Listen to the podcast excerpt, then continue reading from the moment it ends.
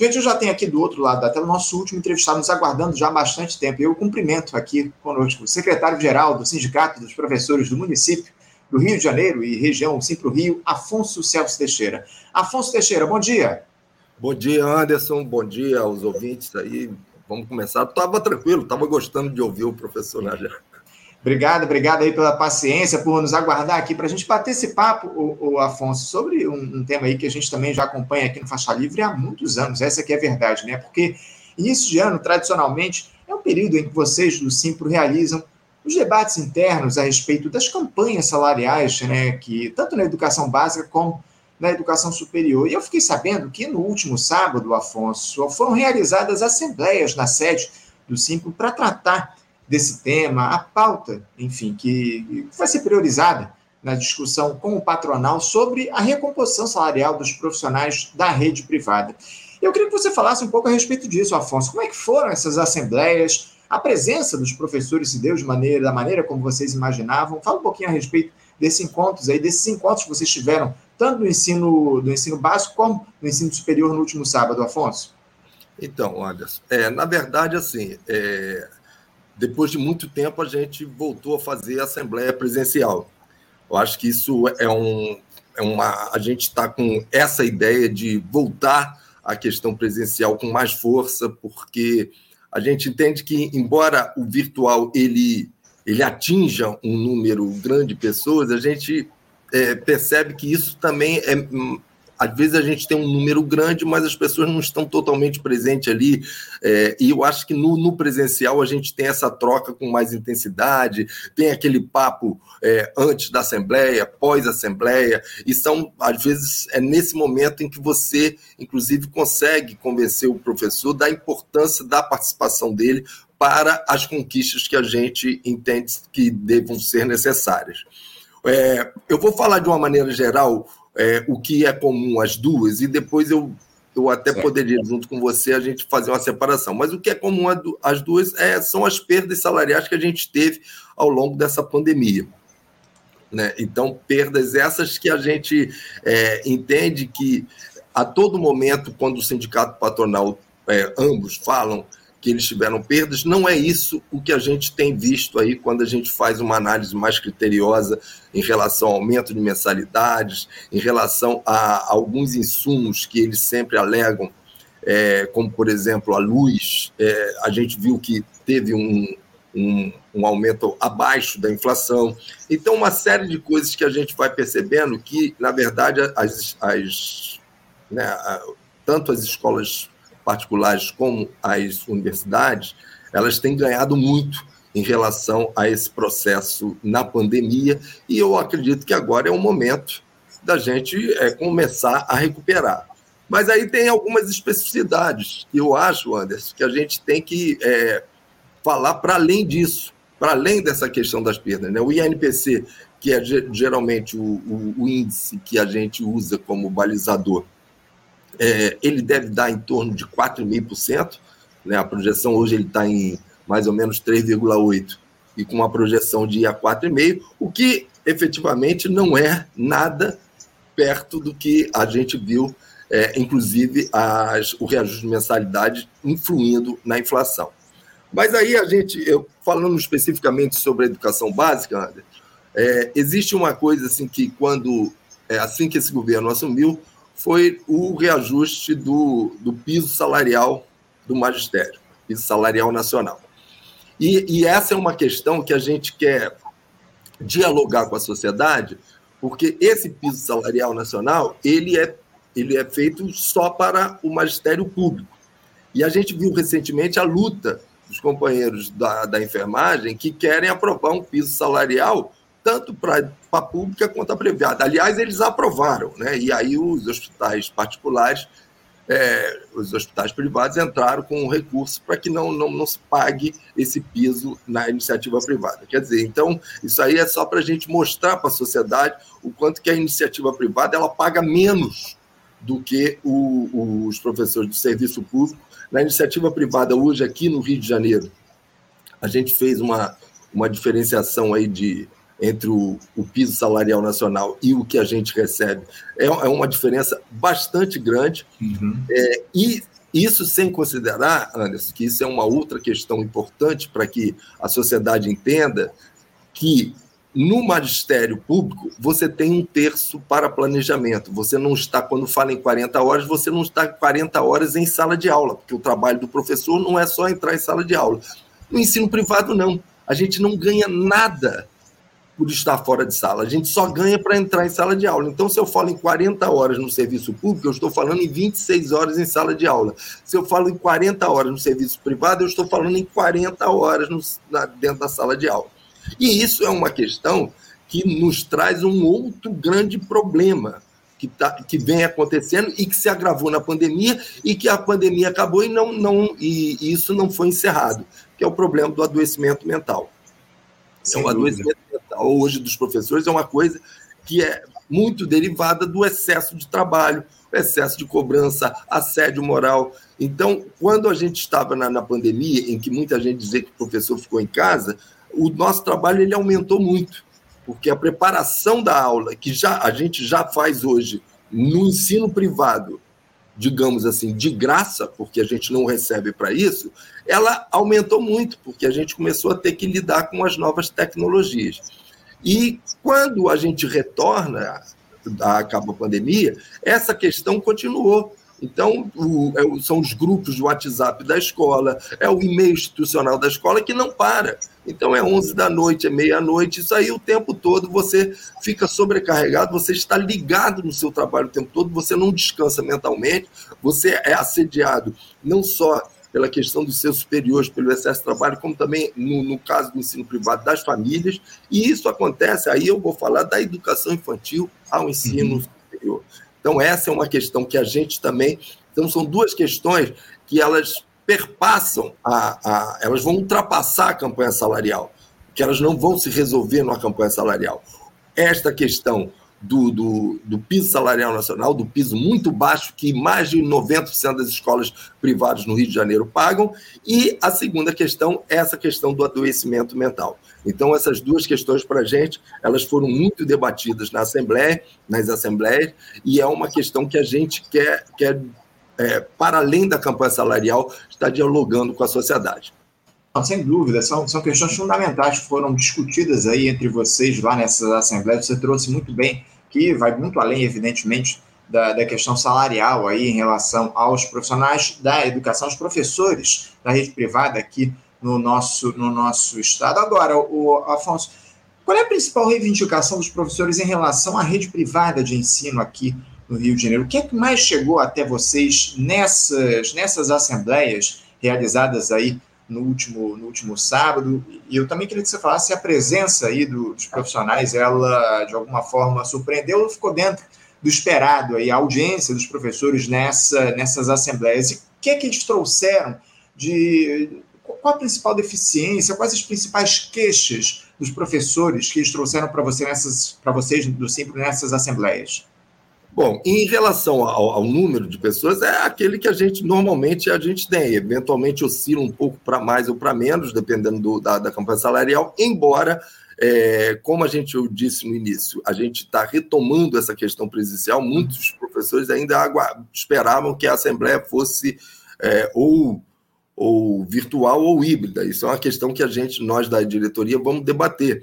Mas é, o fundamental é que a gente, a gente faz o nosso trabalho de base durante todos os meses. E a gente vai muito às escolas, conversa muito com os professores. A gente tem também o nosso plantão diretores que funciona é, todos os dias, né, de 9 às 18 horas. Então a gente tem esse sentimento da categoria. Mas, especificamente, é, na Assembleia, o que, que é muito discutido? Na questão da educação básica, conforme eu falei, essa questão do excesso de trabalho, ela é muito, muito, muito falada, né? Professores estão ficando esgotados pelo excesso de trabalho, esse trabalho fora da sala de aula. Então, eu, eu vou falar para você algumas das questões da educação básica que são fundamentais para a gente, né? para além do reajuste.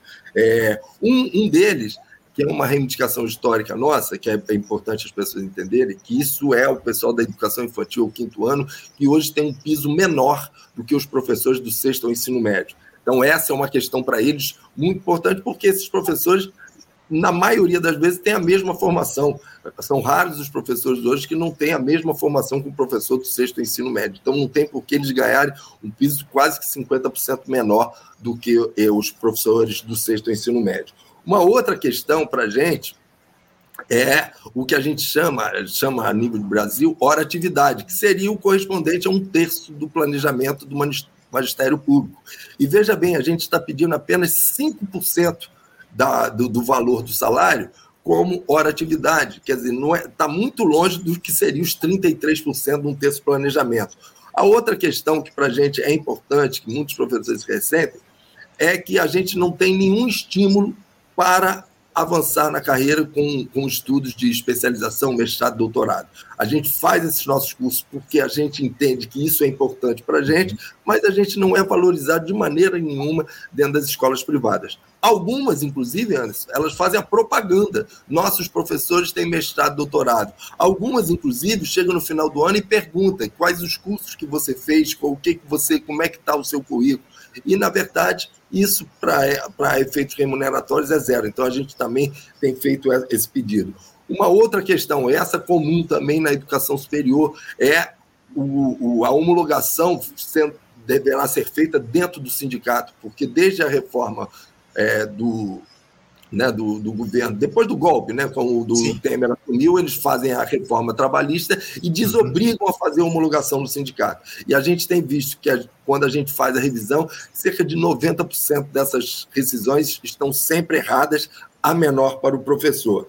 E a última questão, que essa é uma questão também comum, é a questão do calendário unificado. Hoje a gente tem na educação básica as férias em janeiro, embora algumas creches e escolas de educação infantil é, temem em, em desrespeitar essa lei de férias em janeiro, e também a questão do recesso em julho, recesso unificado, porque tem escolas que dão recesso numa semana, outras na outra, e esse, é, essa falta de descanso do professor também é uma das razões para o adoecimento mental. Na educação superior, a gente tem um problema muito grave, que já vem de muito tempo, que é a questão da EAD né? Uhum. Essa, essa EAD que, que não dá limite para número de alunos, que é um excesso de trabalho, é, que se apropria do trabalho intelectual dos professores, mesmo depois que ele, ele, é, ele sai da, da, da, da, universidade ou da faculdade. Então, a gente é, é, é o, o, grande problema, a coisa mais discutida dentro da educação superior é como a gente vai regular essa EAD, que hoje, é, é, embora a gente tenha conseguido nos últimos anos algum tipo de regulação, a gente ainda está muito longe daquilo que a gente considera ideal. Entendo, entendo. Agora, o, Afonso, diz uma coisa aqui para mim. Depois desse, desse encontro que vocês tiveram no sábado, vocês já saem com uma proposta pronta para o patronato ou foi apenas aí um primeiro encontro, um diálogo inicial entre vocês os profissionais, os professores aqui da rede privada no nosso, no nosso estado? Fala, no, no município, aliás, fala para a gente aqui, por favor, como é que isso vai se dar? Se vocês já, já montaram aí uma proposta para levar essas reivindicações para o patronato, se eles estão efetivamente dispostos a negociar com vocês do Simples, né? Porque a gente sabe muito bem que nos últimos anos essa negociação tem sido feita de maneira muito difícil, né, Afonso? Sim. É, a, a gente já sai, a, a, essas primeiras assembleias, a gente chama, inclusive, de assembleia de pauta, em que a gente, a diretoria sempre ela apresenta né, uma, uma pauta e discute com a, perdão, com a categoria na Assembleia, e aí a gente já, hoje mesmo, né, eu sou o secretário-geral, né, saindo daqui, vou ao sindicato, para a gente enviar tanto para o SINEP, que é o sindicato das, do, dos donos de escolas particulares, quanto para o SEMEStre, que é o das mantenadoras do ensino é, superior. E aí a gente entrega essa, essa, essas pautas para eles, aprovadas em assembleia, e aí a gente começa a fazer as, as conversas, né, a marcar as paritárias. Nos últimos anos, a gente teve é, muitos problemas, tanto um quanto o outro, de, de fechar a negociação, porque a nossa data base é em abril. Teoricamente, a gente deveria já em abril né, ter essa, a conclusão disso. Porém, a gente tem um problema sério aí, às vezes, que o, os sindicatos gostam, né? Os, os, sindicatos patronais gostam de ficar protelando essa negociação. Mas a gente não, não vai é, ficar restrito a essa negociação, Anderson. Isso também foi tirado é, na nossa diretoria desde o ano passado, quando fizemos seminário, e, e, já referendamos a Assembleia, nós vamos ficar fazendo uma campanha de ano inteiro, porque essas questões que eu falei anteriormente, né, de, do piso é, salarial nacional, os pisos muito baixos nas escolas privadas, a questão da EAD, a questão do adoecimento mental, essas coisas não vão se resolver no, numa campanha salarial. Isso tem que ser uma, uma questão da sociedade. Um detalhe, Anderson, que eu, que eu não te falei sobre essa questão do adoecimento mental, que é muito importante, a gente, inclusive, está tentando ver, é, junto à Alerj, uma audiência pública para discutir esse tema, ou na Câmara dos Vereadores, porque a gente tem hoje um, um dado, acho que esse dado é de 2019, a gente está buscando atualizar, mas que a gente tinha é, cerca de 40% a 45% dos professores da educação básica, em algum momento, se ausentaram da, da, da escola, da sala de aula, por algum tipo de problema é, relacionado à sua saúde mental. E desses, de 8 a 9, de 20% não retornam. Isso significa que se 20% de 40% a 45% não retornam, significa que a gente tem 8 a 9% dos professores não retornam para o trabalho. Então, eu digo sempre, se isso não é uma pandemia, eu não sei o que, que a gente pode chamar de pandemia. Isso é um problema muito sério, muito grave, e que se a, a sociedade não entender que isso é um problema dela, e não só dos professores e professoras, a gente em breve, em muito pouco tempo, a gente não terá mais é, professores e professoras trabalhando nas escolas dos nossos filhos e filhas. Sem dúvida, sem dúvida alguma, esse, essa questão do, da saúde mental, do adoecimento desses profissionais de educação, dos professores, a gente precisa tratar com muito cuidado e dar atenção, atenção especial para todo esse, esse quadro, o Afonso. Agora, uh, a gente ao longo desses últimos tempos, a gente conversou muito com o Elson Paiva, o presidente do Simpro, o próprio Oswaldo Tedes, ex-presidente, hoje tesoureiro aí do sindicato, sobre como é que anda a situação nesse pós-pandemia, Afonso, para os professores das instituições particulares aqui no nosso, no nosso Rio de Janeiro. Uh, a gente teve aí uma, um, um, cenário de demissões muito intenso ao longo da pandemia, mas a, durante depois da retomada plena das atividades. Já houve aí uma, uma recontratação desses profissionais em relação ao que a gente tinha antes da Covid-19? As vagas elas foram retomadas ou muita gente ainda segue sem emprego, Afonso? Porque houve também o fechamento de muitas instituições nesse período, não é isso? Como é que anda o quadro dos profissionais da rede privada, dos professores, no que diz respeito à ocupação de vagas no mercado de trabalho? Então, Anderson, nós tivemos recentemente até um, um o Diese lá conosco, e, e, e a, essa impressão que a gente tem, né, ela não foi confirmada pelos números. Pelo contrário, há um, uma certa estabilidade, em alguns casos, até dependendo do setor. Né, eu posso depois até enviar para vocês aí, para você futuramente é, né, falar no seu programa, alguns setores que a gente teve até um aumento do número de emprego. Então, na verdade, essa questão de dizer que, que a crise pegou as escolas, não, porque é, algum, algumas fecham e outras abrem. Então a gente está tá vendo essa movimentação e o Diese confirmou isso até de uma maneira que nos surpreendeu, porque a gente achava realmente que o, o, o índice teria baixado e não, não foi o caso.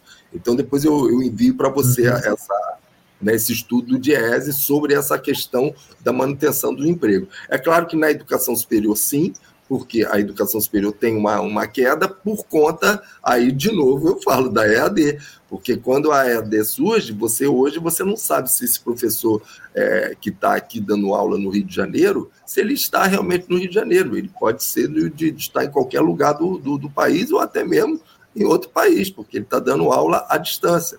Então, essa é uma, é uma é, um, é uma questão que a gente vai ter que estudar melhor, até para a gente entender onde está esse profissional. E por isso a gente está propondo, né, dentro, junto ao SEMERG, a gente vai propor, foi aprovado na Assembleia, essa comissão paritária para a gente discutir isso, porque a gente não pode mais é, conviver com esse tipo de situação que tem precarizado muito o trabalho docente, principalmente no magistério superior. Em relação à educação básica, eu acredito que não. Uhum, entendo, entendo. Não, sem dúvida, são questões que a gente precisa discutir, o Afonso. A gente vai continuar aqui. Pera, perdão, perdão, Anderson. Eu, eu acredito que ainda não, né? Porque a gente está tendo ainda um número muito grande de, de escolas é, com, com, essa, com essa ideia. O novo ensino médio, foi uma questão que eu esqueci de falar, que esse, esse novo ensino médio, ele, na verdade, ele, ele tirou o posto, posto de trabalho de muitos professores por conta de substituição por matérias de, né, que você é, nem entende muito bem qual é a, a emenda e o que, quem é que dá essa, essa matéria. São matérias assim, inclusive, na, no, é bom você trazer alguém aí da, do ensino público para você ver as barbaridades que certas escolas públicas têm feito nesse, no caso do ensino médio. A gente conversou com o CEP aqui recentemente, o Sindicato Estadual dos Profissionais de Educação aqui do Rio de Janeiro, a respeito justamente dessa contra-reforma do ensino médio, o, Afonso. A gente fez uma, uma discussão aqui, inclusive eu trouxe lá uma grade de, de, de hora, de horário lá, de, de, uma, de uma turma lá, mostrando as disciplinas e tal, um absurdo total. A gente fez essa discussão aqui no programa. E na próxima sexta-feira, inclusive, já convido a quem está acompanhando aqui a nossa transmissão, a gente vai fazer um debate específico a respeito da educação no nosso país, não centrando única e exclusivamente no ensino médio, mas da educação de maneira global, porque essa, o Ministério da Educação aí tem sido um dos mais criticados desse governo Lula nesse início de mandato, algumas questões relacionadas ao ministro Camilo Santana. Há muitas críticas, em especial por conta da, de uma certa prevalência das entidades da educação privada no Ministério da Educação. A gente vai fazer, inclusive, aqui essa discussão no nosso programa. Fica o convite para todos aí, vocês, na próxima sexta-feira, a gente vai fazer esse debate aqui no nosso programa, Afonso. Mas, acima de tudo, a gente vai continuar acompanhando aqui no programa essa discussão em torno da, da, da, da campanha salarial de vocês do Simpro. É um tema muito caro aqui para a gente no Faixa Livre e certamente a gente vai voltar a dialogar nos próximos tempos para tratar desse tema aqui no programa. Afonso, eu te agradeço muito a tua participação conosco aqui no Faixa Livre. Muito obrigado pela tua presença. Eu te desejo, acima de tudo, uma ótima semana e que vocês consigam fazer uma boa negociação aí com o patronal. O, o Anderson, você me permite eu agradecer aí a presença? Só me permite aqui, esse livro aqui foi um livro que eu escrevi chamado Sim. O Mantra. E esse livro ele conta a história, é um romance, né? Mas ele conta a história de um professor que vai adoecendo mentalmente devido ao seu excesso de trabalho. Ele trabalha de manhã na escola particular, à tarde na escola municipal e à noite na escola estadual de educação de jovens e adultos. Quer dizer, qualquer semelhança com a vida de um profissional hoje não é mera coincidência. Então depois eu eu peço para entregar aí, eu vi que você faz um sorteio aí para os assinantes do canal, eu deixo aí um aí para você sortear aí para os seus ouvintes. Não, agradeço muito, o, Afonso. Eu, eu nem sabia desse. Esse seu lançamento é recente, Afonso? É 2019. Aí é porque teve ah, a, a, pandemia, né? Aí agora a gente está uhum. retomando é, os lançamentos presenciais, que é sempre a gente faz essa discussão. Por isso eu tenho esses dados do, do adoecimento mental bem fresco na minha cabeça, porque eu faço sempre o, o trabalho da, do lançamento do livro junto com uma psiquiatra que, que uhum. fez o prefácio do livro que fala um pouco que ela tem essa experiência do, do de trabalhar com professores em situação de, de risco para a sua saúde mental. Esse lançamento presencial aqui no Rio ele já foi feito, Afonso? Já foi feito, já foi feito, mas a gente pretende fazer um, um, um agora é, no nosso sindicato, a gente está tá ainda organizando, não só para falar do, do, meu especificamente, mas para falar dessa questão do adoecimento mental e a gente fazer um, uma discussão sobre isso. Assim, assim que vocês tiverem definida a data desse lançamento no sindicato, por favor, avise aqui a gente para a gente trazer Perfeito. de novo esse tema à tona, fazer o lançamento oficial aqui no programa desse livro, Opa, ainda mais sobre um tema que é fundamental a gente tratar, que é justamente essa questão do adoecimento mental em relação aos professores e aos profissionais de educação. Afonso, mais uma vez, eu te agradeço, parabéns pelo lançamento. Em breve a gente volta a conversar aqui sobre o Mantra, o livro que você lançou, tá bom? Valeu, obrigado. Obrigado, Afonso. Um abraço para você, até a próxima. Não.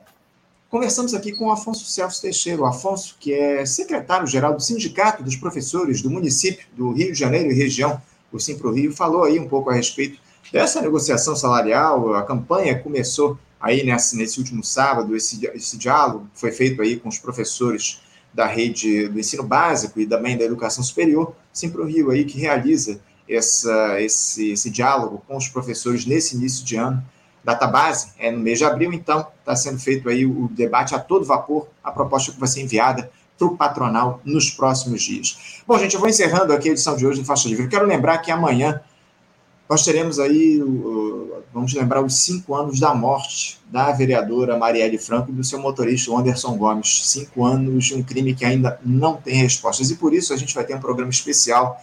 Vamos fazer discussões a respeito desse, desse crime bárbaro aqui no Faixa Livre, entrevistas especiais ou um debate. A gente ainda não definiu se a gente vai conseguir fechar esse debate. Estamos com algumas dificuldades para fechar os participantes desse debate, justamente por conta da data, do 14 de, de, de março. Né? Muita gente vai estar em eventos, em celebração, lembrando a memória da Marielle, enfim. Então a gente está com alguma dificuldade para fechar um debate específico sobre esse tema. Mas se a gente não fizer um debate, faremos entrevistas especiais a respeito desses cinco anos sem Marielle, de um crime que ainda não foi resolvido, um assassinato que ainda tem muitas perguntas no ar e a gente precisa trazer luz a esse tema e lembrar o legado que a Marielle deixou aqui no nosso país. Então, mais uma vez, eu convido a vocês para amanhã, a partir das 8 da manhã, estarem ligadinhos nesse programa especial a respeito dos cinco anos da morte, dos assassinatos de Marielle, das execuções de Marielle Franco e Anderson Gomes.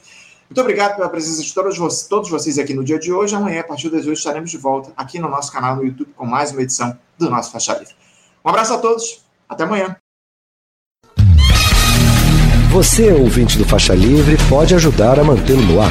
Faça sua contribuição diretamente na conta do Banco Itaú, agência 1964, conta corrente 03004 dígito 1. Essa conta encontra-se em nome da Associação de Funcionários do BNDES, a AFBNDES, uma das nossas entidades patrocinadoras, mas seus recursos são destinados exclusivamente para o financiamento do nosso programa.